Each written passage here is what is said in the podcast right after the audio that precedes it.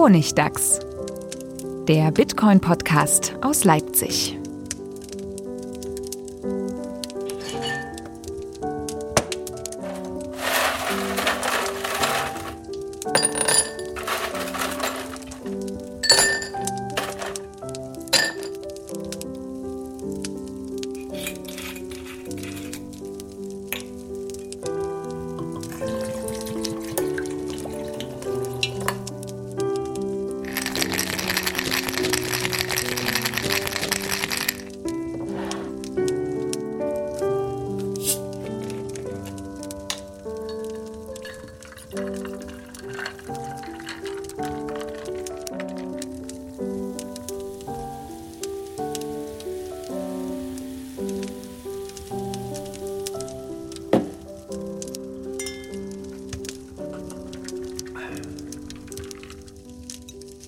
Willkommen zum Honigdachs Nummer 33. Endlich wieder in alter Besetzung hier äh, am alten Tisch vereint, nachdem die letzten Folgen ja äh, spezial waren in, in, Prag und das Interview mit Jörg.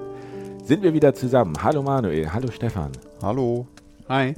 So, ähm, und wir haben eine schöne technische Spielerei. Ich habe einen neuen Filter auf meine Spur gelegt. Die klingt, als wäre ich erkältet. Geil. Weil was die Technik alles so kann, ne? AI und Blockchain-Technologie. Schöner, schöner Bass. Ähm, Augmented Reality. Genau. Worüber wir reden wollen heute. Dadurch, dass wir so lange nicht miteinander gesprochen haben in der alten Konstellation hier, ähm, wollen wir einfach mal einen Rückblick werfen auf die letzten vier Monate oder drei oder zwei, nee, zwei. Oh, Prag war vor, Prag war vor zwei Monaten ungefähr. Ja, okay, aber was, was so passiert ist, denn wir haben ja nicht, die lange Pause ist ja auch nicht, weil wir jetzt so äh, down sind, weil der Kurs so runtergegangen ist von Bitcoin und wir jetzt hier alles hinschmeißen und Bitcoin Leute ist tot. und Leute entlassen wir haben Bitcoin müssen. geschortet. Wen entlassen wir eigentlich aus dem Podcast? hey, wir sind kein Ethereum ICO Startup. Wir, wir haben, wir haben wir müssen nicht. Äh, äh oh ja, Konsensus, das ist auch ein tolles Thema. also auf jeden Fall äh, gab es, gab es gute Gründe, warum es hier ein bisschen ruhiger war und auch bei mir im Podcast. Äh, das hat jetzt aber nichts mit Bitcoin zu tun.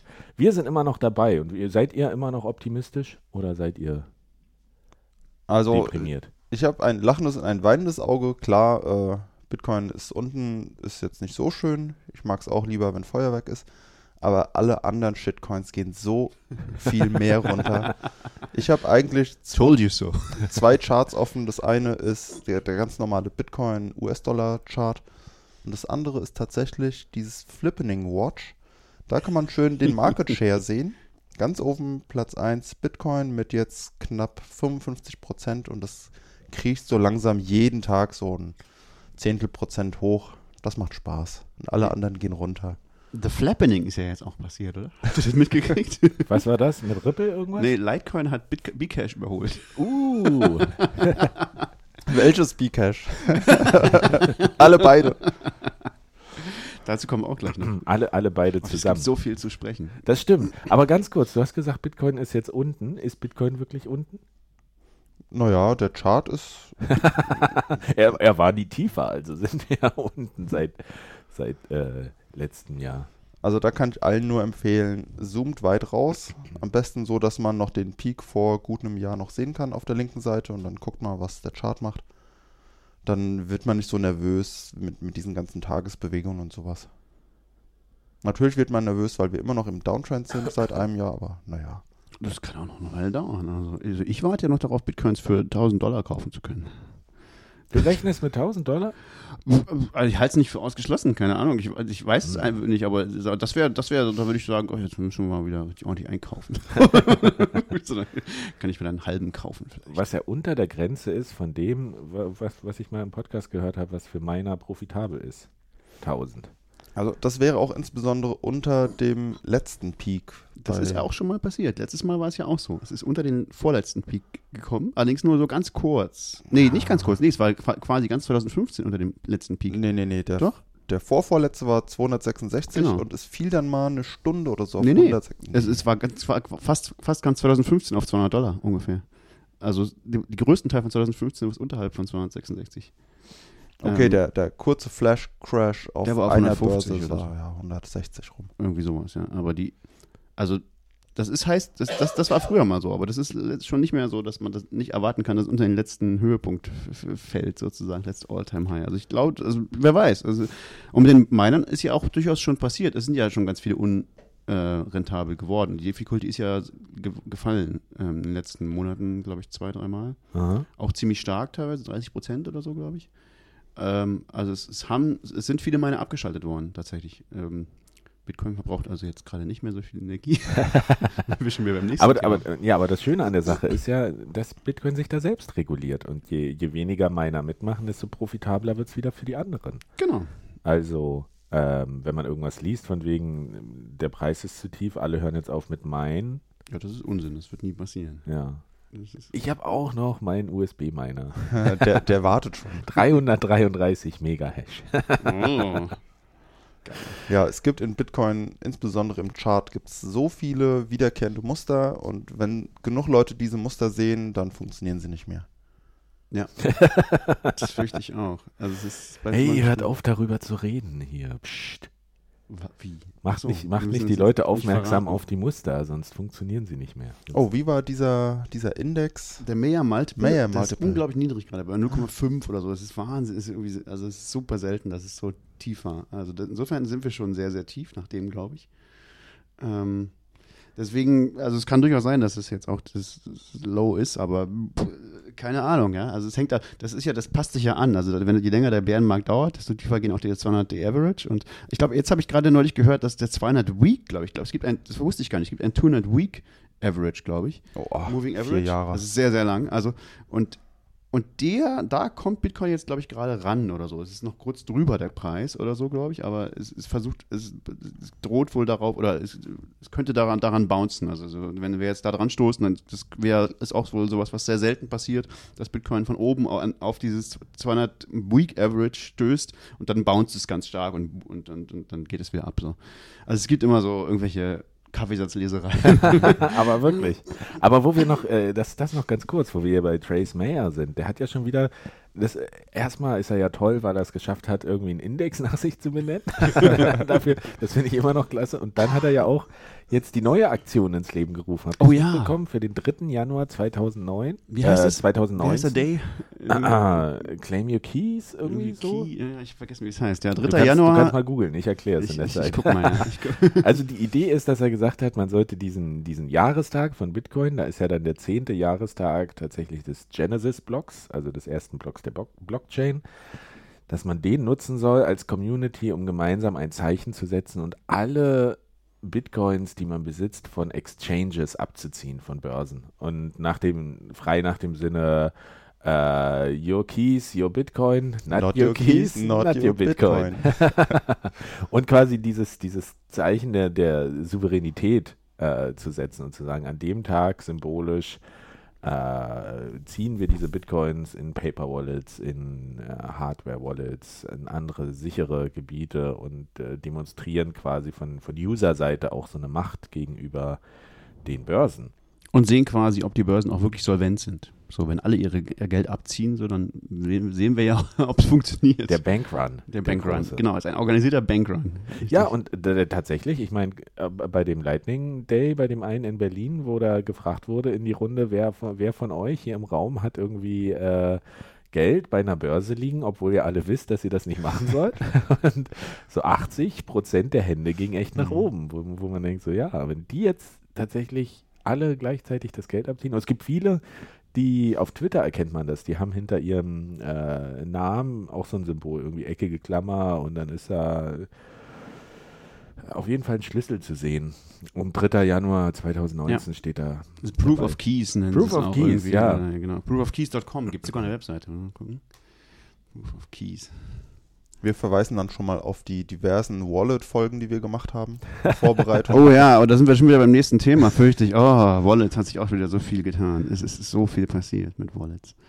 Äh, wir haben ja immer, wir, es tut mir ja leid, wir haben, ähm, Hab ich das, haben wir das schon gesagt, dass wir Samurai Wallet empfohlen haben und das ist das ist jetzt irgendwie nicht mehr empfehlen. Ständig musst du deine Aussagen, deine gemachten Aussagen revidieren. Ja, das Aber ist das, das ist eben Bitcoin. Das ist ja Bitcoin, das du Ding. kannst es einfach nicht, es ist schlimm. Und vor allen Dingen habe ich neulich, äh, gab es ja so ein Crowdfunding. Äh, hier, ich glaube, René Pickard hat das gemacht. um Ach so, ja. Neues Video-Equipment sich zu crowdfunden Mhm. über, über Bitcoin und, und Lightning. Und hat ihm- da passiert? Da hat ihm auch jemand aus Versehen, was war es, glaube ich, 1000 Dollar geschickt oder sowas? Ich weiß nicht, wie viel es war. Also auf jeden Fall auch eher sowas wie, ich bin hier aus Versehen auf den Maximumbetrag gekommen und habe das verschickt. mit Samurai Wallet, wem ist das wohl schon zweimal passiert? und, er, und, er, und er musste dann, glaube ich, dieses ganze Crowdfunding neu auf, aufrollen, weil das in der, in der Software von diesem Anbieter nicht vorgesehen ist, dass da Geld zurück, dass jemand zu viel Geld schickt. Eigentlich Ja, auch sehr interessant, neu wie, gemacht, ja. wie äh, schwierig das ist, so ein Crowdfunding zu machen mit Bitcoin. Ja, und da, da ist ja jetzt auch die Frage, ob das, also der will jetzt demnächst auch Lightning im, implementieren, der, für diese Crowdfunding-Ding. Das ist noch viel schwieriger.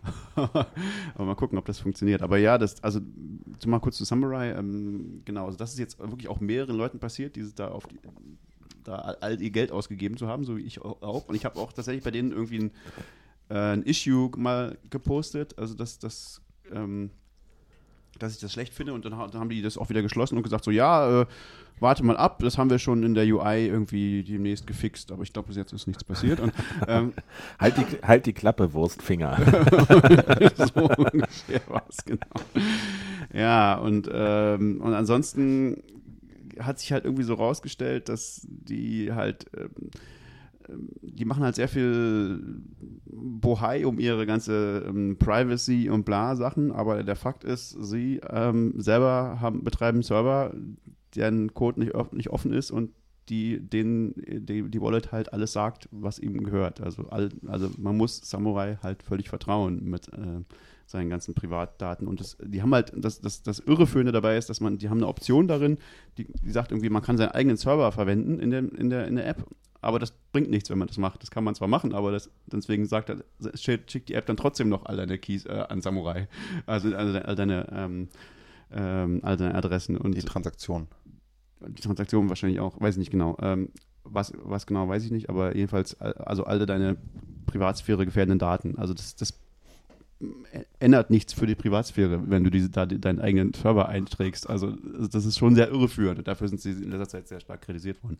Dann natürlich diese diese UI-Fragen, also dass sie halt ähm, die Konversion zu äh, Fiat Money völlig rausgenommen haben aus äh, ideologischen Gründen. Das äh, hat mir und anderen Leuten auch nicht gefallen. Deswegen gibt es inzwischen ja auch ähm, einige, haben wir glaube ich schon drüber geredet. dass es Ja, da- ja, du da- hattest in Prag erzählt, dass du auch versucht hast, das zu forken, aber das ging nicht irgendwie, weil das auch auf die Server von Samurai äh, Genau, zugreifen ich wollte. bin nicht sicher, also ob das jetzt tatsächlich funktioniert. Also ich habe den hab selber nicht weiter an dem Fork jetzt gearbeitet, aber andere Leute haben das. Es gibt diese, Ma- ich vergessen wie es heißt, Masamari äh, Wallet, glaube ich, ähm, die ein Fork davon ist. Und ich bin nicht sicher, ob sie funktioniert, ehrlich gesagt. Ich hatte irgendwie keine Zeit, das, äh, das rauszufinden. Aber ähm, ich, ich, hatte den Eindruck, dass es nicht funktioniert, weil die halt auf diese äh, Server von äh, Samurai irgendwie nicht zugreifen können. Aber, ähm, aber sie haben es irgendwie weiterentwickelt. Also äh, wu- wundert mich. Also ich habe meine, also sagen wir mal so, es ist kompliziert. Ich konnte es nicht, ähm, ich habe mich damit nicht, nicht viel beschäftigt, aber ich habe versucht sozusagen meine Keys aus Samurai Wallet da rein zu importieren. Und das ist mir entweder nicht gelungen, weil es irgendwie schwierig ist. Äh, also das finde ich auch schwierig dokumentiert, bei, wie das funktionieren soll bei Samurai. Also das finde ich schon mal nicht empfehlenswert für, für Anfänger. Also entweder ist es mir nicht gelungen und es ist einfach jetzt nicht die richtigen Keys drin, oder es zeigt, es ist mir gelungen, und es, aber diese Matsamari Wallet zeigt halt null an. Und unser, unser eigener äh, ähm, unser eigener Fork auch. Also, also entweder funktionieren diese, diese Forks nicht oder die, der Export von, ähm, von Keys oder von, von, wie sagt man, von Seeds aus ähm, Samurai in, in, in Samurai oder in, in den Forks davon ist schwierig oder ich bin einfach doof, kann auch sein. Aber ähm, Aber soll man die jetzt benutzen oder nicht? Samurai weiter. Ich meine, sie ist schwierig zu benutzen, wenn man nicht sieht, Sie welcher, halt welcher Euro oder Dollarwert da überwiesen wird. Genau, also ich habe einfach immer mehr das Gefühl, die ist sehr schwierig zu benutzen und irreführend teilweise auch in ihren Versprechungen. Also man kann die, ich benutze die schon auch weiterhin jetzt, aber einfach, weil ich mich noch nicht, weil ich keine Zeit hatte, mich damit mit einer Alternative zu beschäftigen sozusagen. Aber ich, ich würde es nicht mehr so äh, empfehlen, insbesondere nicht Anfängern, weil ich habe, zum Beispiel habe ich das Gefühl, ich habe nicht verstanden, wie man den den Seed daraus exportieren kann und wieder importieren. Und das ist schon mal ein Problem eigentlich, wenn ich das schon nicht verstanden habe. Aha, aha. Ähm, also da gibt es irgendwie auch mehrere Methoden und das ist, es ist irgendwie alles ein bisschen komisch, muss ich sagen. Also Samurai weiß ich nicht, ob man das. Die Frage ist, was man dann, dann als stattdessen nehmen sollte. Es gibt jetzt auch ein paar neue Wallets, habe ich gesehen. Es gibt irgendwie eine neue, die heißt Blue Wallet. Ist wohl auch von so ähm, Hodlern, also alten Community-Leuten irgendwie gemacht. Die ist einfach so auf Usability und so und es ganz- sieht ganz nett aus, aber das ist halt noch so eher so am Anfangsstadium, glaube ich. Aber es funktioniert.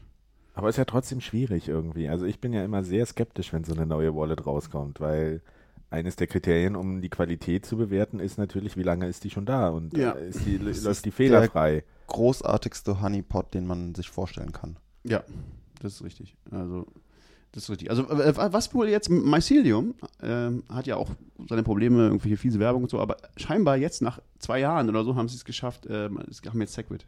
also, man kann jetzt auch. Hooray. also, kann man jetzt vielleicht dann doch inzwischen, wenn man jetzt gerade eine neue Wallet braucht, Mycelium benutzen? Ich weiß es nicht. Ähm, Die gibt es zumindest schon lange. Also Genau. mir ist der ganze Quatsch jetzt echt zu viel. Ich habe alles runtergeworfen. Ich benutze wieder die Bitcoin Wallet aus Berlin. Oh, okay. Ah. Der Die auch definitiv nicht Segwit äh, unterstützt, weil ja Bitcoin J schon gar nicht Segwit unterstützt. Also, ähm, Ja, aber äh, da habe ich das Maximum an Privatsphäre. Eine, nee, hast du nicht, überhaupt nicht. Na klar, es ist eine SPV-Wallet. Ja, und SPV. wir Wir- so wir oft hatten das Thema gesprochen. schon mal, ja. Also SPV ist sowas von problematisch. Also dann äh, besser Das Samurai. Samurai ja. gibt deine Daten nur Samurai. SPV-Wallet gibt deine Daten jedem, der sie wissen will. Ja, ich vertraue dann lieber Random Peers als, Jedem, der sie wissen will. Also jedem. naja, ein Subset, ja. ja, also Ich vertraue da lieber einem Subset meiner Keys Random Peers an, als einer Closed Source Software von anonymen Entwicklern, die leere, leere Privacy-Versprechungen machen. Also es ist mit den leeren Versprechungen okay, aber sonst finde ich, sagen- würde ich sagen, ist das ein Fehler. Also weil der Punkt ist einfach, jeder Angreifer, der will, kann sich deine Daten holen mit einer SPV-Wallet. Das, Ähm, und bei Samurai nicht. Da können sich halt nur Samurai deine Daten holen. Und alle, die zu Samurai gehen. ja, vielleicht. Wer auch immer die sind. Ja, aber Mycelium war jetzt keine SPV-Wallet, oder wie? Oder Mycelium ist auch so eine Wallet mit, mit, mit proprietären Servern. Also die, die, da verrätst du deine Daten Mycelium. Ich dachte, ich dachte, jede, jede mobile Wallet ist irgendwie eine SPV-Wallet. Andersrum, Letztlich. keine ist ein SP-Wallet. Alle kommunizieren mit dem Server der Firma, außer die Bitcoin-Wallet. Aber da kannst du doch deinen eigenen Server einstellen, ich. Es dachte gibt ich, Noch andere, glaube ich. bei der Bitcoin-Wallet. Bei der Bitcoin-Wallet. Ja, ich kann da auch meinen eigenen Server. mein, mein Server zu Hause oder irgendwo im Daten. Ja, ja, das ist sowieso am besten, wenn du, also wenn du, der einzige sichere Weg, eine Light Wallet zu haben, ist deinen eigenen Server irgendwo zu haben und dann irgendeine, also gibt auch Elektrum oder alles mögliche, äh, verschiedene Wege sozusagen deinen eigenen Server da anzubinden. Ähm, das ist Richtig, einzig Elektron gibt es noch für Android. Aber der, ich warte ja seit Monaten darauf, dass endlich Neutrino-Wallets äh, stabil werden und endlich erscheinen. So. Also das, dann, dann gibt es endlich einen, einen vernünftigen Weg, eine, ähm, äh, eine ähm, Light Wallet zu betreiben, ohne selber einen Server zu betreiben mit Neutrino. Also die, die, die Privatsphäre nicht. Ist Neutrino die Marke oder ist das ein Prinzip? Dieses, ja, Neutrino ist, glaube ich, die, das ist von Lightning Labs, die, die, das ist, ich weiß gar nicht, das ist der, die, die Idee des, ob das die Idee ist oder der, der, der Client, weiß ich gar nicht genau. Also, also das ist BIP 157 und BIP 158. Also die Idee, äh, Client-Side-Filters zu haben, also bei, da wo die, das, das ist die, ähm, die Full Nodes erzeugen Filter und schicken die ähm, die Filter an, also ganze Filter, wo sozusagen, wo du nachgucken kannst, ist eine ähm, Transaktion in diesem Block drin, die aber kleiner ist als der Block selber. Und diese Filter schicken die halt den, den SPB-Wallets sozusagen, also den Neutrino-Wallets. Und die Neutrino-Wallets können dann auf ihrer Seite sozusagen nicht der, der Node guckt nach, sondern der, der, der, der, Light, der Light-Client guckt nach, ähm, ist denn in diesem Node irgendwas drin, was mich interessiert? Und wenn da irgendwas drin ist, was mich interessiert, dann frage ich irgendeinen anderen Node möglicherweise, äh, gib mir doch bitte diesen ganzen Block. Und dann lade ich mir diesen ganzen Block runter. Äh, also das ist sozusagen relativ Privatsphäre erhalten. Das ist andersrum, als es jetzt ist, weil bei SPV ist es so, du, du sagst, du, also der Light Client baut so einen Filter, aus dem der Full Node dann gucken kann, ah, was interessiert ihn denn? Interessiert ihn das? Äh, und dann schicke ich ihm irgendwie die Transaktionen, die ihn interessieren. Ähm, also das ist sozusagen invers und äh, ist sehr viel besser für die Privatsphäre. Und das ist aber, das gibt es jetzt ähm, sozusagen bis jetzt, glaube ich, nur auf, ähm, wie heißt es, Testnet.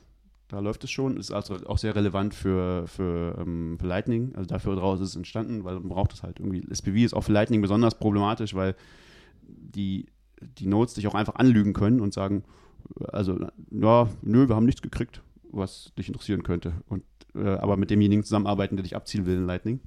Deswegen ist es auch, aus, aus diesem Grund ist, ist SPV für Lightning nicht besonders gut geeignet, also dieses klassische. Ähm, aber also das ist eine der Dinge, auf die ich mich nächstes Jahr sozusagen freue oder noch dieses Jahr, wer weiß, also dass das Neutrino im Mainnet funktionieren wird. Und ich glaube, das wird die Landschaft der ähm, Light-Clients ganz stark verändern. Und ich hoffe, es wird in Zukunft sowieso in die Richtung gehen, dass alle Light-Clients irgendwann auch Light, äh, Lightning-Wallets sind. So. Ähm, aber da, da wird sich eh ganz viel tun, will ich nur sagen. Deswegen ist es vielleicht gar nicht so wichtig, dass wir jetzt nicht so richtig wissen, was die beste Option ist, weil die sind alle irgendwie nicht gut. Okay. Aber ist es nicht toll, dass wir, dass wir jetzt wieder so vollkommen unbeschwert über so hochanspruchsvoll technische Themen diskutieren können, ohne dass uns der Preis im Nacken ist? Dass, dass jetzt endlich wieder äh, äh, man sagt ja so, jetzt ist die Zeit wieder zum, zum Bauen und äh, sich nicht darum zu kümmern und Bitcoin ist ja wieder so ein bisschen unter den Radar. Ähm, von, von, von der Öffentlichkeit gesunken und man hat wieder so die Ruhe, so nerdig über, über dies und das zu reden.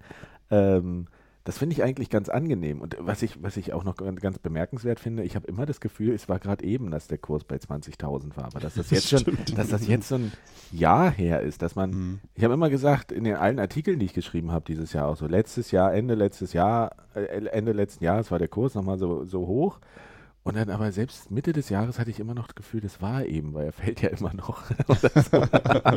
und, und, das denke ich jetzt auch. Aber jetzt war der erste Beitrag, wo ich schreiben musste, der kommt nämlich erst im Januar, wo das war äh, vor anderthalb Jahren oder äh, im Jahr 2017 noch. Und das ist schon faszinierend, dass das so lange her ist. Zurück auch zur Frage, technisches. Was, was was war die Frage?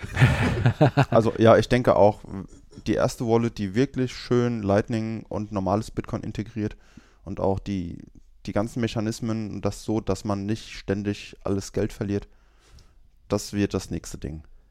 Es ist komisch, dass wir das noch nicht haben, oder? Also, dass wir nicht mal eine gute Light Wallet haben, nach zehn Jahren. So, also das ist schon, kann man sehen, wie, wie, wie, wie am Anfang wir noch sind mit Bitcoin. Also wo alle sagen, ja, Bitcoin ist, ist irgendwie schon so veraltet und so. Da, pass da passiert ja nichts Neues mehr. Keine technische Entwicklung. Genau so. Selbst in Bitcoin sogar haben wir noch nicht mal, geschweige denn Lightning, haben wir irgendwie eine vernünftige Wallet, die wir empfehlen können den Leuten. Also das, ist, dann, das alle kannst du sehen, wie, wie spekulativ all dieser andere, das andere Zeug ist. So, wenn wir selber hier im, in dem konservativen Bitcoin noch nicht mal irgendwie usable Software haben. Kann mal jemand die Entwicklungsabteilung anrufen? Und dem ein bisschen Druck machen? Du meinst Consensus? Ah, nee, das ist die von Ethereum, die Entwicklungsabteilung. Die haben gerade 13% ihrer Mitarbeiter entlassen. Äh, das ist ja auch, also das ist ja auch so eine witzige, da habe ich einen, einen, Podcast mit Laura Schinnen gehört, glaube ich, ähm, wo sie einen ehemaligen Forbes-Kollegen, der, der das halt reportet hat, so äh, interviewt hat. Und der, der, meinte halt, naja, das ist bei denen irgendwie, das ist ja, das ist, auch, das ist ja auch so rausgekommen jetzt. Also Consensus ist ja eine Firma, die haben irgendwie über 1000 Angestellte gehabt zumindest. Aha. Die gehört Joe Lubin. Jetzt weiß ich endlich, was Joe Lubins Rolle bei der ganzen Sache ist. Der ist einfach ultra reich, der ist irgendwie Milliardär durch äh, wahrscheinlich auch Bitcoin, das weiß ich nicht, aber dann halt auf jeden Fall durch Ethereum geworden. Und hat halt diese krasse Firma gegründet, Consensus, die so irgendwie wahnsinnig viel an Hintergrund ähm, Infrastruktur, Infrastruktur ja, für, für Ethereum zur Verfügung stellt. Die hat ganz viele Hubs ins Leben Und halt auch über 1000 Entwickler oder so beschäftigt. Und, ja. und das Krasse ist, dass, wenn du dir dieses Dep-Radar anguckst, also diese Webseite, wo, ähm, wo man gucken kann, wie viele Leute die, die, die, die äh, populärsten Dapps benutzen, also Distributed Apps in Ethereum, dann äh, ist regelmäßig sozusagen die Summe der Leute, die irgendwelche Dapps benutzen in Ethereum, kleiner als die Anzahl der Entwickler bei Consensus. Also es kann durchaus sein, dass ausschließlich die Entwickler bei Consensus, die diese Dinger schreiben, diese Adapts auch benutzen. Außer die, die gerade im Urlaub sind. Deswegen sind es weniger. Super. Das ist eine schöne Korrelation. Also, das ist faszinierend.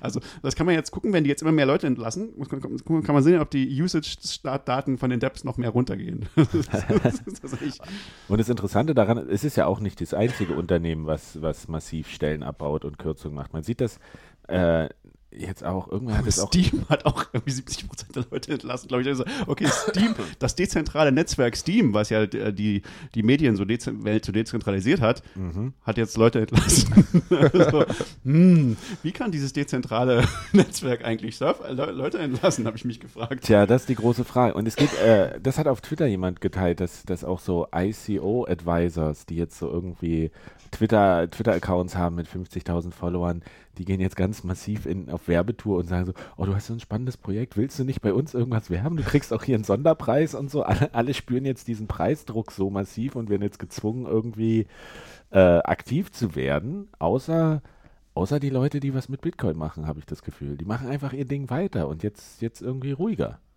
Das finde ich ganz. Was ist denn mit der Bitcoin Foundation? Oh, die gibt es auch noch. Die, ab und zu schreiben die mir noch E-Mails. Ähm, die sind, glaube ich, so ein bisschen auch in diese Bcash-Schiene geraten in letzter Zeit. So.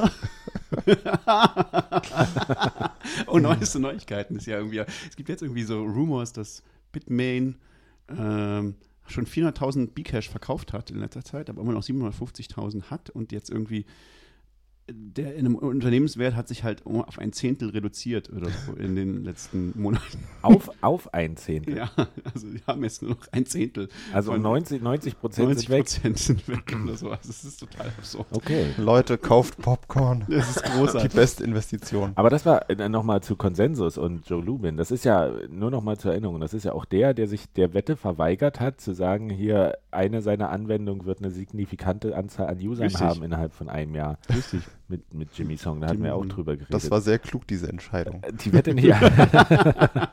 Aber da habe ich auch so einen Artikel gelesen über diese, über diese Entlassungsfälle und dass irgendwie in der Ankündigung stand, stand na, es wurde jetzt so ein bisschen was liquidiert auch, um, um wieder flüssig äh, irgendwie Gelder zu haben, für die, um so, eine, so ein solides Polster für die nächsten Monate zu haben und wo dann auch irgendwie jemand Anonymes gesagt hat, der da gearbeitet hat, Moment mal, als wir eingestellt wurden, war immer die Rede, wir haben solides Polster für Jahre.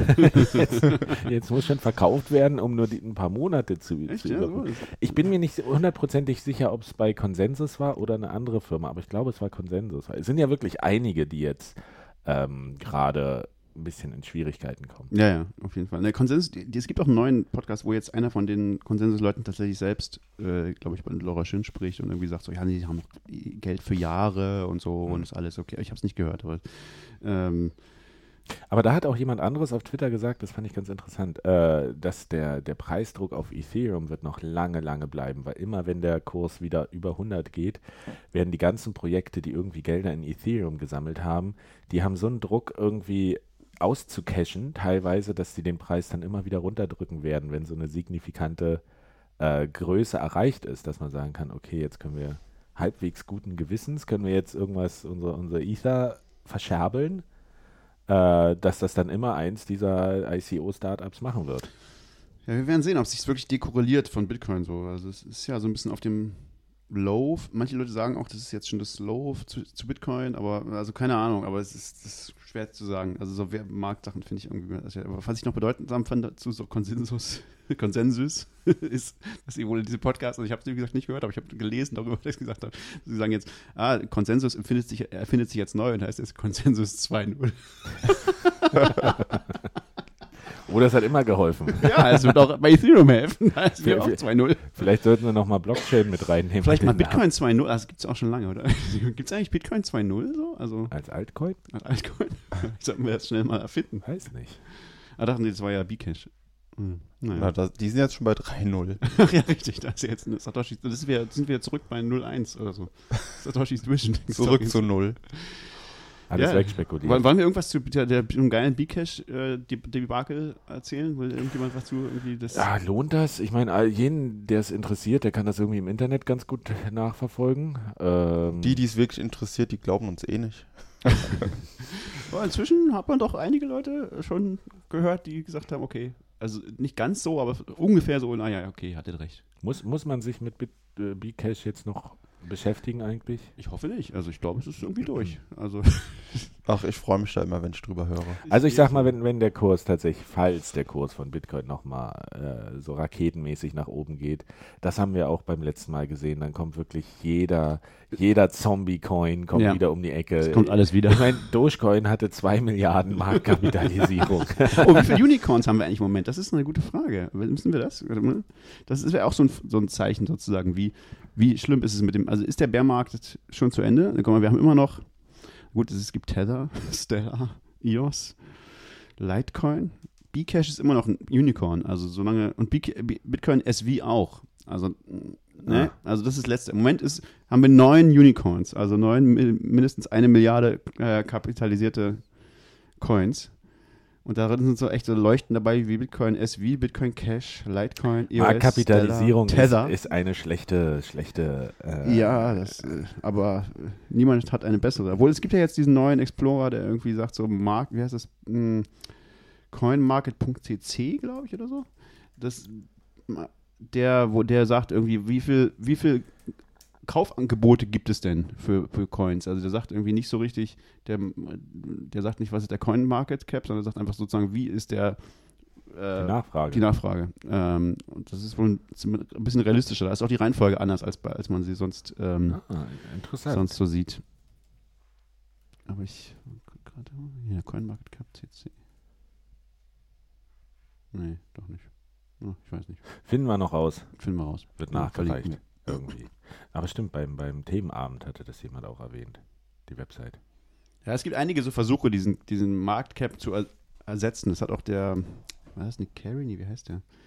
Irgendjemand hat äh, auch eine, so eine ganz neue Metrik erfunden, die irgendwie so Realized Cap oder so heißt, glaube ich. Also wenn, äh, Ganz vertrauenswürdiger Name. ja, es ist, glaube ich, relativ schwer zu berechnen. Also es geht dann, glaube ich, nur darum, man muss irgendwie gucken, wie viel tatsächlich umgesetzt worden ist oder irgendwie sowas.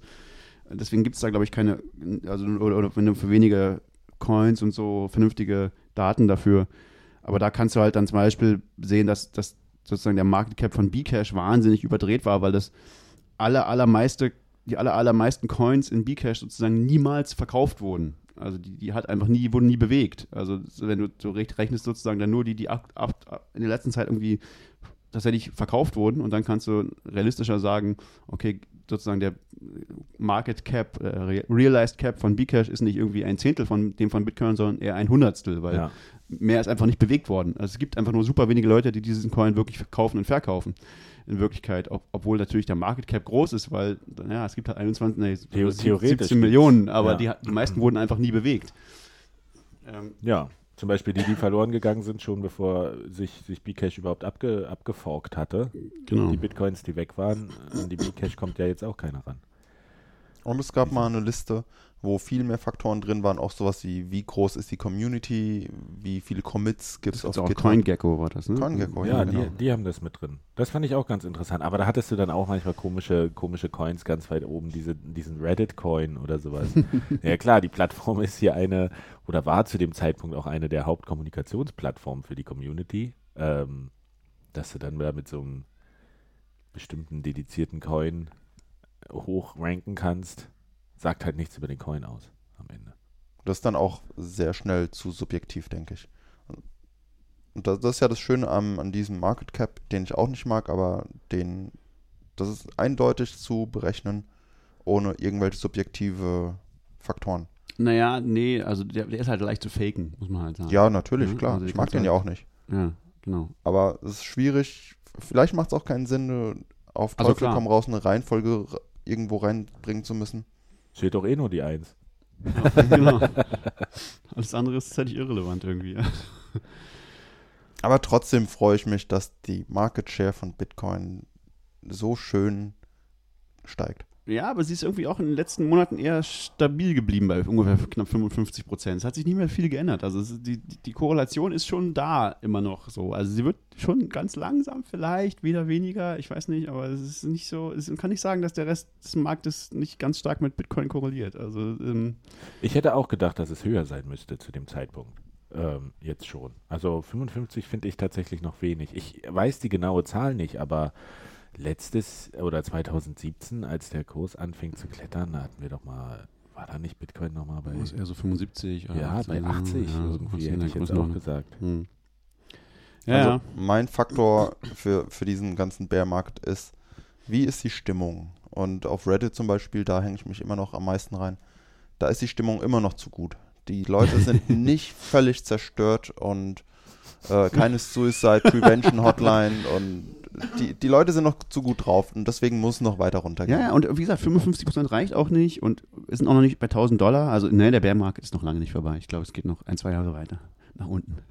Ja, sagen, also Wer weiß. es gibt ja auch genügend Leute, die sagen, es muss erst das, das Halving wieder stattfinden. Erst muss ich wieder Oh ja, äh, der Mining Reward halbieren. Ja, das du- Da glaube ich nicht dran. Ah, das, ist, das wäre ist so- un, das wäre historisch unüblich. Also es war bis jetzt immer so, dass sozusagen der der, äh, das, der, der Down, also der tiefste Punkt war schon lange vor dem Halving, aber es ging dann erst nach dem Halving wieder richtig Ja. nach oben. So, ja, ja. Schon, ja, ja. Also es ist nicht gestartet, bevor das, das Halving ja, das, nee, da sind wir noch lange nicht. Aber die Frage ist, sind wir schon am tiefsten Punkt? So. Also das ist, Andererseits im Vergleich zu 20.000, ob man jetzt bei 3.000 einsteigt oder bei 2.000, so langsam kann man mal überlegen, ob man wieder was nachschiebt, wenn man noch irgendwie Geld hat und nicht ja, also sowas wie. Dollar Cost Averaging oder so ist jetzt bestimmt gut, da kann man nichts falsch machen. Also, Das könnte man oder? jetzt mal also, langsam anfangen. irgendwie Geld, also Bitcoins kaufen. Das, das ist halt so das Lustige. Das finde ich auch immer so ein faszinierendes Ding. Ja.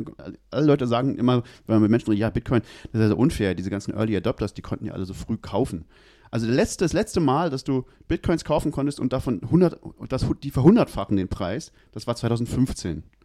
Und heute ist es wieder so weit, da würde ich schwören. Also ähm, es ist irgendwie, Ja, ja, es ist ja. nicht zu spät, es ist nie zu spät. Also Moment, so, das, ist, das ist, widerspricht sich. Du kannst nicht einerseits sagen, oh, diese, äh, diese, diese ähm, Volatilität, Vol- Volatilität ist so schrecklich, aber andererseits so, aber die Early Adopters haben so diesen irren Vorteil. also es irgendwie geht nur eins von beiden, oder? Also es ist, Da gab es auch diesen Tweet, wo, wo auch jemand gesagt hat, mein, mein Freund hat gesagt, bei, bei, bei 15.000, er kauft bei 10.000. Bei 10.000 hat er gesagt, er kauft bei 6.000. Bei 6.000 hat er gesagt, bei 3.000. Jetzt sagt er, er kauft bei 1.500. Und, dann nächstes Jahr sagt er bei 10.000 wieder, er kauft wieder bei 5.000. ja. Also you heard it here first. Wenn, wenn, ihr, wenn, wenn ihr Bitcoin reich werden wollt, dann, dann, Dann müsst ihr auch welche kaufen. müsst ihr auch welche kaufen. Und jetzt wäre eine gute Zeit. Also wer weiß, ob es jetzt am billigsten ist, das können wir nicht sagen. Es kann auch billiger werden, aber jetzt können wir mal anfangen, Positionen aufzubauen, oder? Also Hm, ja. Würde ich sagen. Ähm, Dies ist kein Financial Advice. ach richtig, ja. Und wir haben alle keine. Ahnung und äh, äh, alles Satire. Alles Satire. Also ich kann vor allen Dingen äh, äh, retrospektiv immer ganz gut das, äh, de- den Chart analysieren. Da sehe ich genau, wann ich verkauft hätte und wann ich gekauft hätte. wenn, du, wenn du hättest, wie. Ja, ja, retrospektiv bin ich super gut da drin. Ah, Chart ja, das ist ja gut, ja, das stimmt. Hm. Ich weiß nur, dass ich immer im falschen Moment immer gekauft habe und verkauft habe. Na, aber komm, du hast sehr früh äh, Ether gekauft. Das war doch der beste Move ever. ja, und sehr früh wieder verkauft. Sonst habe ich so viel Geld verloren. Großartig. Ja, Trading kann wir gen- generell nicht empfehlen, glaube ich. Nee, nee. Das ist Macht halt, nicht glücklich, vor allen Dingen. Das auch nicht. das ist das Ding mit Autofahren, wenn man nur einen Rückspiegel hat und nur nach hinten guckt. Schönes Bild, schönes Bild. Ähm, da noch der Hinweis auf dem CCC, der ja auch bald in Leipzig ist, gibt es einen Blockchain-Vortrag. Und da gibt's auch, da wird die Blockchain mit Bildern erklärt, weil wir gerade hier äh, Blockchain like a Picture Book oder sowas heißt das. Hm. Ähm, wer übrigens auch auf dem CCC ist hier in Leipzig, wir werden uns da auch wieder rumtreiben. Ja, Höchstwahrscheinlich. Und es wird eine große Assembly geben ja. zu Krypto. Nein, nicht zu Krypto. zu Bitcoin. Sind, sind da wieder die ganzen komischen Leute wie letztes Jahr auch? Du meinst der Dash Merchandise Stand? also was ich weiß, ist, dass, dass es gibt so, glaube ich, zwei wesentliche Fraktu ähm, Fraktionen, die, die ähm, in, auf dem CCC-Dings immer was veranstalten wollen und die irgendwie nicht miteinander reden. Das eine ist Bitcoin, die Bitcoin ist das andere ist Monero. Ähm, also die, die machen das immer irgendwie so unabhängig voneinander, dass sie sagen, wir machen jetzt hier so einen Kryptostand, aber nachher kommt, ist es dann doch immer nebenan und arbeitet irgendwie zusammen. Die verstehen sich ja auch eigentlich gar nicht so schlecht, die Bitcoiner und die Monero-Leute, aber irgendwie ist jeder der Meinung, er lässt den anderen halt so ein bisschen mitmachen bei seinem Stand. Glaube ich. Das ist mein Eindruck von dieser, von dieser Szene. Ähm, mal gucken. Ich glaube, es wird gut. Also ich freue mich drauf. Ähm, Genau, was, was gibt's noch? Äh, ich wollte noch was zu OneCoin sagen. Oh, OneCoin, ja, aber ja, OneCoin. Erzähl Und mal. zwar, ich, Ist, wie ist da eigentlich der Kurs? Na, ein OneCoin ist ein OneCoin. Falls es sie mal gibt. ähm, genau, äh, weil da gibt es ja immer noch äh, diese Klage, die ich geführt habe und ich bin jetzt noch nicht dazu gekommen, äh, einen längeren Artikel zu schreiben, weil ich auch noch auf definitive Informationen warte. Aber ich kann, ich kann sagen, also äh, rückblickend ist, ich habe ja mal einen Artikel geschrieben über OneCoin, wo ich gesagt habe, OneCoin ist verboten und dafür wurde ich abgemahnt von zwei Parteien. Und zwar einmal einem Vertriebler, der irgendwie OneCoin-Produkte oder Dienstleistungen vertrieben hat und dann von der OneCoin Limited selber. Geil. Wie übrigens ganz viele andere Blogger, die das auch berichtet hatten, weil die BaFin hat da irgendwie so eine Artikelserie gemacht. Und ähm, da war jetzt nämlich schon im August war die Verhandlung und ich hatte gehofft, dass ich da längst schon was zu schreiben kann, aber ich warte immer noch auf offizielle Dokumente. Der Punkt ist nämlich, wir hatten eine, äh, in der Verhandlung kam es dann zu einem Vergleich. Ähm, also ganz kurz zusammengefasst, der, der äh, Vorsitzende Richter hat gesagt, dieser Vertriebler, da sieht er überhaupt keinen Grund, äh, warum der überhaupt abgemahnt hat, weil er überhaupt nicht betroffen ist, weil ich ihn gar nicht erwähnt habe namentlich in dem Artikel und da würde er die Aussichten schon mal ganz schlecht beurteilen. Dass, also ich habe, ich habe ja eine negative Feststellungsklage eingereicht. Das heißt, eine Klage, die feststellen soll, dass die Abmahnung äh, nicht rechtens war. Und da hat er gesagt, da sieht er sehr gute Chancen eigentlich. Also er kann gar nicht sehen, warum der überhaupt abgemahnt hat, weil er gar nicht betroffen ist, sondern mehr so reflexartig gehandelt hat. Und ähm, bei der OneCoin Limited war es ein bisschen tricky, weil das Gericht gesagt hat, eigentlich war OneCoin nicht verboten zu dem Zeitpunkt, erst vier Tage später, als die BaFin nochmal einen Artikel rausgebracht hat, sondern nur der Zahlungsdienstleister, der die Zahlung für die OneCoin äh, abgewickelt hat hier in Deutschland. Aber, und das ist der, der knifflige Punkt gewesen, ähm, wenn dieser Zahlungsdienstleister der Hauptzahlungsdienstleister ist oder der einzige Zahlungsdienstleister, dann wäre OneCoin faktisch doch verboten gewesen. Mhm. Und das war jetzt ja irgendwie so eine kleine Chance. Äh, da hat der Richter halt gesagt, so, wir können das jetzt in die Länge ziehen und da eine Verhandlung draus machen, aber das ist dann irgendwie, also wegen diesem Punkt oder, oder machen wir jetzt einen Vergleich und der Vergleich äh, ist, ist quasi daraus hinausgelaufen, dass die Gegenpartei, also die, die ich verklagt habe, die OneCoin Limited und den Vertriebler, die haben äh, die Kosten zu tragen für das Verfahren. Und ich zahle quasi meinen Anwalt für, für bis es zum Verfahren kam. Ah. Und das ist so der aktuelle Stand. Äh, ich habe, das ist jetzt so ganz grob zusammengefasst. Ich habe halt noch nichts schriftlich und jetzt ist gerade, dann lief erstmal noch eine Frist, weil ja nur die Anwälte da waren, dass das noch alles irgendwie von den eigentlichen Parteien abgesegnet wird. Und jetzt ist der Punkt, wo quasi das Geld zu mir zurückkommt, was ich ausgelegt habe. Weil ich muss ja den Gerichtsprozess erstmal vorfinanzieren. Und wenn das Geld jetzt da ist, dann geht das gesamte Guthaben, was, was ich eingenommen habe hier in dem Crowdfunding, das wird dann zurücküberwiesen an die Leute. An die, die es wollen. Aber dazu dann später mehr, zu, der, zu dem Verfahren. Ich wollte dann nochmal kurz äh, den aktuellen Stand ähm, erzählen und dass das tatsächlich noch läuft und dass da nicht die Leute denken sollen, ich habe mich hier vom Stau, äh, aus dem Staub gemacht mit dem, mit dem ganzen Guthaben. Es ist unglaublich, wie lange sich sowas immer zieht. Furchtbar. Das ist man bei Bitcoin nicht, das, das hält man ja gar nicht mehr aus. Irgendwie monatelang irgend, irgendwas durchziehen. Na, es sind jetzt im, im Mai sind es dann zwei Jahre. Also jetzt gut anderthalb Jahre ist das, Ja. Dass das gestartet ist. Und was ich halt jetzt, das, das fand ich ganz cool, als hier René Pickard, als ich gesehen habe, dass der ein Crowdfunding macht über irgendeine Plattform, wo man tatsächlich Bitcoins, äh, mit Bitcoin ein Crowdfunding machen kann. Weil sowas hätte ich mir damals auch gewünscht. Mhm. Das war ja, das ist ja relativ Das gab es damals noch nicht. alles. Telecoin. Telecoin. Telecoin und dann gibt es ja, es gibt jetzt wieder ganz viele Services, die so aus der, aus der, auf einmal wieder entstehen, die, wo ich manchmal das Gefühl habe, die machen jetzt diese ursprünglichen Services, die es mal mit Bitcoin gab, die aber dann irgendwie nicht funktioniert haben, die kommen jetzt mit Lightning. Das auch, ja. Sowas wie Tip-in-Me. Ja, genau. Tippin. Tip-in-Me. heißt Ich das, glaube ja. Tip-in-Me, das ist so tippin.me. Das ist quasi wie so, äh, wie hieß das mit Bitcoin? Äh, Change, Change, Tip. Change Tip. Change Tip. Genau, ja. Hm. das ist genau das, was ChangeTip gemacht hat. Ja. Man kann sich irgendwie einloggen, hat dann eine kleine Adresse Da kann auch jeder, Ähm. es geht mit Twitter, also du kannst jeden, also ich habe da auch irgendwie, man kann mich da auch tippen, tippen. ich habe tatsächlich schon einen Tipp gekriegt über Twitter. 1000 Satoshis, 3 Cent. Ich auch, weil jemand gesagt hat, ich will, ich will Genau. das, äh, ich habe hier ein, tausend, nee, eine Million, was hat er gesagt? 1,5 Millionen Satoshi? Hat, er, glaube ich, gesagt. Und die, gehabt. die verteilt er an Ja, alle, die ihm so, so eine ja. Tippin-Adresse schicken. Was, Ja, hab ich was eigentlich wieder genau dieser ursprüngliche Bitcoin-Gedanke ist, um, so, um es zum Laufen zu kriegen, musst du erstmal anfangen, den Kram zu verschenken. Das ist, ist, sind, wie es, wiederholt sich Force. alles immer. ja, aber guck mal, man, man, kriegt jetzt, man kriegt jetzt 1000 Satoshi und das klingt tatsächlich auch nochmal ganz anders, als wenn man sagt, ich habe jetzt hier 0,000001 oder so. Ungefähr. Mit 10 Bits sind das, ne? Also wer das ausprobieren möchte, wir verlinken mal Stefans Tippen-Me-Adresse. Ja, tippt mich, genau. Nee, und das Tolle ist, man kann halt dadurch ganz einfach auch per Lightning was bekommen. Das ist ja, damit hatte ich ja jetzt auch lange, ich habe ja auch immer mal überlegt, wie kann ich Ach das stimmt, du kannst das ja benutzen jetzt. Für dich ist es ja perfekt eigentlich. Ja, ich könnte das auf den Blog setzen, das will ich jetzt irgendwie, wenn dann auch wieder ein bisschen mehr Zeit ist. Ähm, Dann mach das doch einfach, setz doch einfach genau dein Dings da so. Das ist doch eh viel besser. Ja. Äh, Genau, das, du kannst es ja richtig professionell für den Blog benutzen. Das ist ja super. Naja, zumindest testen. Genau. Ähm, es ist halt so ein Service und, und man braucht halt kein technisches Hintergrundwissen. Das ist echt um sehr das cool. Und das ist, glaube ich, auch noch ein ganz wichtiger, ganz wichtiger Punkt, weil ich meine, was du vorhin schon wieder über Wallets erzählt hast, da hat mir die Birne geraucht für einen Moment. Und wenn ich dann sowas sehe und sage, ich komm, hier ist so ein Service und äh, vor allen Dingen, weil es eben um diese kleinen Summen geht. Mhm. Und am 3. Januar ziehst du dann alles runter. Das ist wichtig, genau.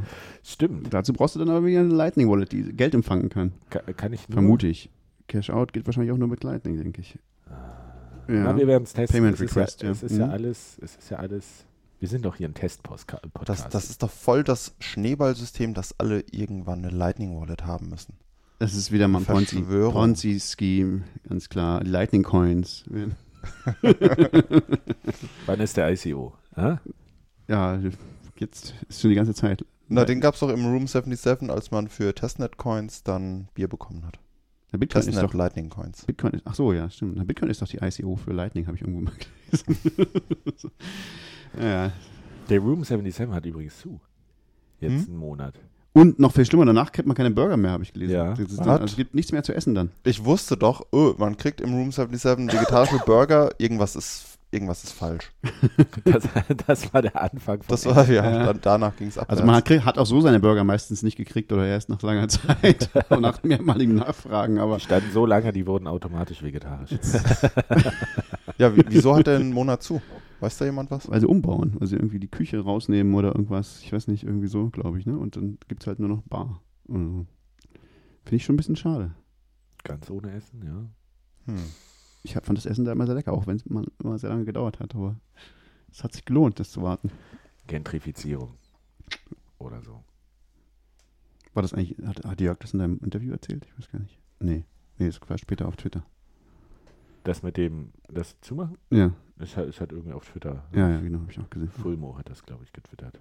Natürlich. Natürlich. Ja, aber guck mal, die sind nicht am 3. Januar, gibt es da keine große Feier scheinbar. Ach krass, dann sind die gar nicht auch am 3. Januar? Ja, offensichtlich nicht. Wow. Wow, wo ist denn dann die offizielle deutsche, Die deutsche zentrale die deutsche Party. zentrale, zentralisierte 3. Januar 10 Jahre Bitcoin-Party? Machen wir was in Leipzig? Ich bin nicht da. Ja. Ich bin dezentral in Urlaub. Okay, okay. Aber ihr könnt natürlich, es ist, es ist glaube ich, ein Tag vor dem äh, Themenabend, oder? Der 3. Januar. Ich glaube, oder am 2. oder am 3. oder am 4. Irgendwie so ist es. Ich glaube, am 3. ist sogar der Themenabend. Nee, das glaube ich nicht. Ich glaube, es ist entweder am Oh. 2. oder am 4. Ist am 2. Am 2. Also ihr müsstet genau. den, einen, einen Tag verschieben, den Themenabend, dann könntet ihr am 3. eine große Party machen. Das kriegen wir doch hin. Okay, wir, wir, wir sind schon richtig jetzt hier in, in End, Endplauderstimmung. Habt ihr noch äh, Themen, die, die ihr mit auf die Agenda jetzt setzen wollt? Oh, ich weiß nicht, was noch in den letzten Monaten Die passiert ist? Ledger, äh, gab es noch diesen Ledger-Exploit, irgendwie, da ist irgendwie klar geworden, dass das Ledger, ähm, ich weiß gar nicht, ob sie das inzwischen behoben haben, aber äh, da gab es ein Problem, dass das Ledger dann XPub, also den, den, den Public Key, den, den sozusagen Public Master Key, der all deine Adressen verrät, ähm, jeder Webseite sagt, die, die danach fragt.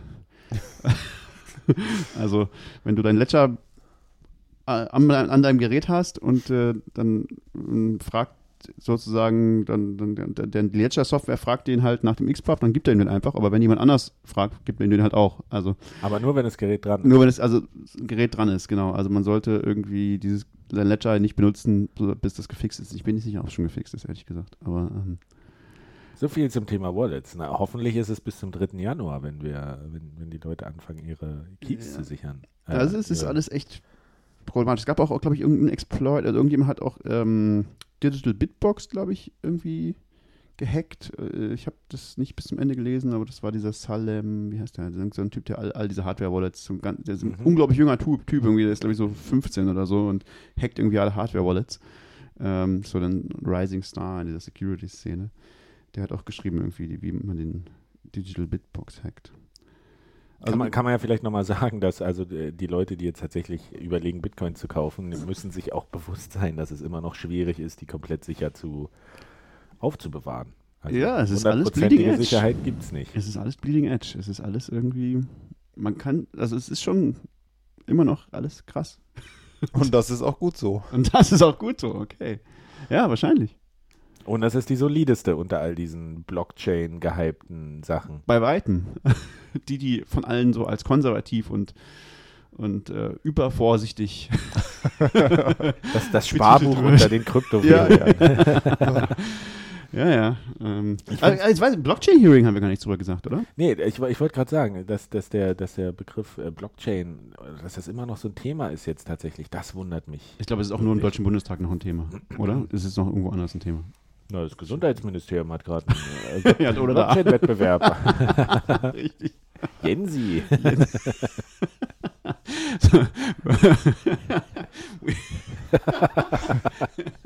oh, your dog. We heard you like Blockchain. das ist geil. Überall sonst in der Welt war 2016 das Jahr von Blockchain und jetzt ist äh, der Hype vorbei. In Deutschland merken die Leute jetzt, ist, ah ja, dieses Blockchain, das wäre super geil. Das ist ganz, Entschuldigung, das ist ganz komisch. Ich bin ja auch, ich war ja auch auf einigen Konferenzen dieses Jahr und du hast manchmal immer noch Präsentationen, die irgendwie über irgendeinen Aspekt von Blockchain gehen und die aber in Wahrheit exakt das technische Modell von Bitcoin erklären, ohne einmal den Begriff Bitcoin zu nennen und dann aber immer noch diesen Schluss machen so, ja, und jetzt müssen wir das nur übertragen und wenn wir hier noch ein, zwei Sachen ändern, dann funktioniert das für ganz andere Sachen, wo man sich so sagt, was ist das für, ist das Absicht? Willst du, willst du die Leute reinreiten oder hast du irgendwie die letzten drei Jahre unterm Stein gelebt? Das ist so, also wirklich, dass dieser Blockchain, äh, wie, wie du schon gesagt hast, im Bundestag gab es ja diese Anhörung, sechs Experten mhm. äh, standen dem Ausschuss Digitale Agenda gegenüber. Wobei ich ja sagen muss, die eigentliche, der eigentliche inhaltliche Mehrwert waren ja die schriftlichen Antworten auf die Fragen. Dieses eigentliche Hearing Oder halt war weniger ja wert. nur noch Oh, das war, war schlimm. Also die, ach, das, das war alles schlimm. Also auch die Ja. Fragen, es war so schlimm. Ich habe ja vorher im, Vor im Feld schon mir mit zwei von den Experten sozusagen auf Twitter so ein bisschen so mich bekriegt und die sehr angepisst. haben einige. ja. Der, Also- vielleicht- nochmal, wer es nicht mitbekommen hat. Also es gab irgendwie sechs, jede Fraktion konnte einen Experten einladen, der so einen Fragenkatalog von, ich weiß nicht, 43 Fragen oder sowas. Die, die, ich fand die Fragen gar nicht schlecht. Die Fragen waren, glaube ich, teilweise gar nicht, die waren einfach nur sehr, sehr viele. Das war so ein bisschen das Problem. Ja, ja, und, und äh, die Fraktionen haben halt alle irgendwie, ich will nicht sagen merkwürdige Leute, aber so, wo man so dachte, warum ladet ihr keine Leute ein, die sich wirklich, also richtig und lange schon damit auseinandersetzen? Also, Auch kein einziger, der irgendwas mit Bitcoin zu tun hatte. So, das ist halt irgendwie. es ging ja auch um Blockchain. Richtig, also es ging um nichts mit anderen Worten. Also das ist was, was ja, es wobei in den Fragen ging es ja schon auch um Bitcoin. Und die Leute sollten sich so ein bisschen abgrenzen. Aber was halt schwierig war, warum das so hart anzuschauen war, ich habe mir auch die Aufzeichnung angeguckt. Das waren, die ersten 20 Mal- Minuten waren nur Selbstmarketing irgendwie. Die Leute haben sich so, diese Experten haben sich so selber gefeiert die ganze Zeit. ja. Es war wirklich ganz, ganz schwierig und haben nichts gesagt. Da war so ein, Genau. so ein Gründer von irgendeinem Startup, was auch keiner kannte, der auch irgendwelche Sandbox-Modelle hatte, wie, wie in Singapur und ICO ist doch das Beste, was wir haben. Und es war wirklich, und die anderen haben gesagt so, ja, und, und ich berate die EU und mache noch solche Sachen und wir in Ja. Dänemark machen hier la la la la. Es war alles so, oh, so Schaumschlägerei und heiße Luft. Und dann so, so, so geile Nullaussagen sowieso. Ja, wie die Demokratie und die äh, Gewaltenteilung, die muss ja, ist ja in der Blockchain noch gar nicht so richtig ver verwirklicht. Das müssen wir jetzt endlich auf die Blockchain bringen und so. Das ist so, so hohle Phrasen, die keine Bedeutung haben. So. ja. Also es ist, Und die Keilschrift wurde erfunden. Äh, um, um die Vorzüge, nein, um die, das Potenzial der Blockchain zu preisen, wurde nämlich die Keilschrift erfunden. es gab nur einen, es gab tatsächlich nur einen, der, der kritisch war. Äh, Der war aber dann wieder zu kritisch, meiner. Also der, das, genau, die anderen waren halt ultra so, ja, alles ist geil, also wir müssen alles sabber so. äh, Bitcoin, äh, Deutschland braucht, braucht, braucht unglaublich viele Blockchains und alles und, und, und ICOs und alles ist geil. Und, und einer, der war halt so, alles ist Quatsch. Und Bitcoin ist auch Mumpels und, und faschistisch und, und alles ist schlecht und äh, alles Unsinn, wir brauchen nichts davon. So. Dem hätte ich ja in allen Punkten zugetrau äh, zugestimmt, nur halt Bitcoin ist halt die Ausnahme. Das hat er halt auch nicht gesehen. Aber Das Problem Naja. ist so ein bisschen, er wurde auch am wenigsten gefragt. ja klar, ja. Das, das, aber das merke ich das halt wollen die auch. Leute natürlich auch nicht hören. Nee, das merke ich halt auch ganz häufig. Es, es gibt nicht diese Differenzierung zwischen die Leute, die es pauschal ablehnen, die, die Leute, die es pauschal hy äh, hypen und dann die Leute, die sich substanziell damit auseinandergesetzt haben und eine differenzierte Meinung haben, die möglicherweise ein bisschen kritisch ist. Die werden auch gleich immer, oh, du bist so ein, so ein, so ein, so ein Neinsager und sowas. Gibt dem Ganzen doch noch mal ein bisschen Potenzial und es ist doch noch so eine junge Technologie und wo man auch so denkt, so, oh ja, aber äh, in Krypto ist ein Jahr irgendwie fünf Jahre in der Außenwelt. Also ähm, wie viel Zeit sollen wir diesen Projekten denn noch geben? Vor allem, wenn man sich damit lange beschäftigt und feststellt, so von außen und es sich angucken kann und, und sagen kann, okay, das kann nicht funktionieren. So, egal wie ihr das macht, es kann nicht funktionieren. So, aber dann so, ja, nein, du bist so unkreativ und äh, denk doch mal an. Ja, das haben die Leute früher von Bitcoin ja auch gesagt. Ja, das stimmt alles, aber trotzdem, äh, das haben die Leute auch über Pferdescheiße gesagt. Deswegen ist Pferdescheiße trotzdem nicht Gold. Also, das halt Du bist so unkreativ. ich bin so unkreativ und negativ. Ja. Es gibt Leute, die haben aus äh, äh, Tiercode Gold gemacht, indem Ja? sie, ja, diese Services, wo du jemand so eine Box voll Tierkacke schicken kannst, Ah. äh, das lief mal richtig gut. Die haben damit richtig Geld Das gemacht. stimmt, das ist auch ein sehr sinnvolles äh, Anwendungsding von Bitcoin übrigens auch. Kann man mit, mit Bitcoin bezahlen bei diesen Dingern. Äh, Habe ich gehört. Am Freunde von mir. Der Kreis ist wunderbar geschlossen. Wenn es mal ein bisschen mehr anonym sein darf. Trotzdem hatten wir danach ja nochmal äh, bei, bei, bei Breitband, bei Deutschland von Kultur, auch eine Blockchain-Debatte. Ich weiß nicht, ob ihr das mitbekommen habt. die hier waren, ja, die fand ich ganz großartig, wo du, du mitgeredet hast, ich, oder? ich Mit Tante. Dann, Tante, der war ja auch im Bundestag Der, der Negative aus dem Bundestagsdings, Genau. genau. Und da war noch ein anderer Tante? Negativer, Ein Kulturphilosoph, den hatte ich MS Pro, äh, Genau. den Seemann, Michael Seemann. Das war ein sehr guter Dings fand ich, sehr gute Runde, weil die war halt sehr negativ. also, da war nur eine Blockchain-Verkäuferin dabei, Jutta Steiner oder wie die heißt. Äh, ja, die Parity mit Parity, genau, und die war, hat jetzt auch nicht so viel Redezeit gekriegt oder so. Oh, die hat, die hat sich schon ganz, immer ganz gut eingeschaltet, aber sie war auch nicht so verblendet positiv. Ich fand das gut, was sie gesagt hat. Also die Kernaussage, die sie ja gesagt hat, ist, ähm, äh, Blockchain und diese Ethereum und alles, das ist nicht perfekt, aber es ist der Strohhalm, den wir haben, um gegen diese Marktmacht von zentralisierten Plattformen anzugehen und deswegen kontrollieren. Äh, Das finde ich halt ein false narrative. Also das ist halt einfach, äh, finde ich halt, wenn das der Strohhalm ist, dann sind wir verloren, so, weil das funktioniert halt einfach nicht. Aber naja, Bitcoin ist der Strohhalm. So.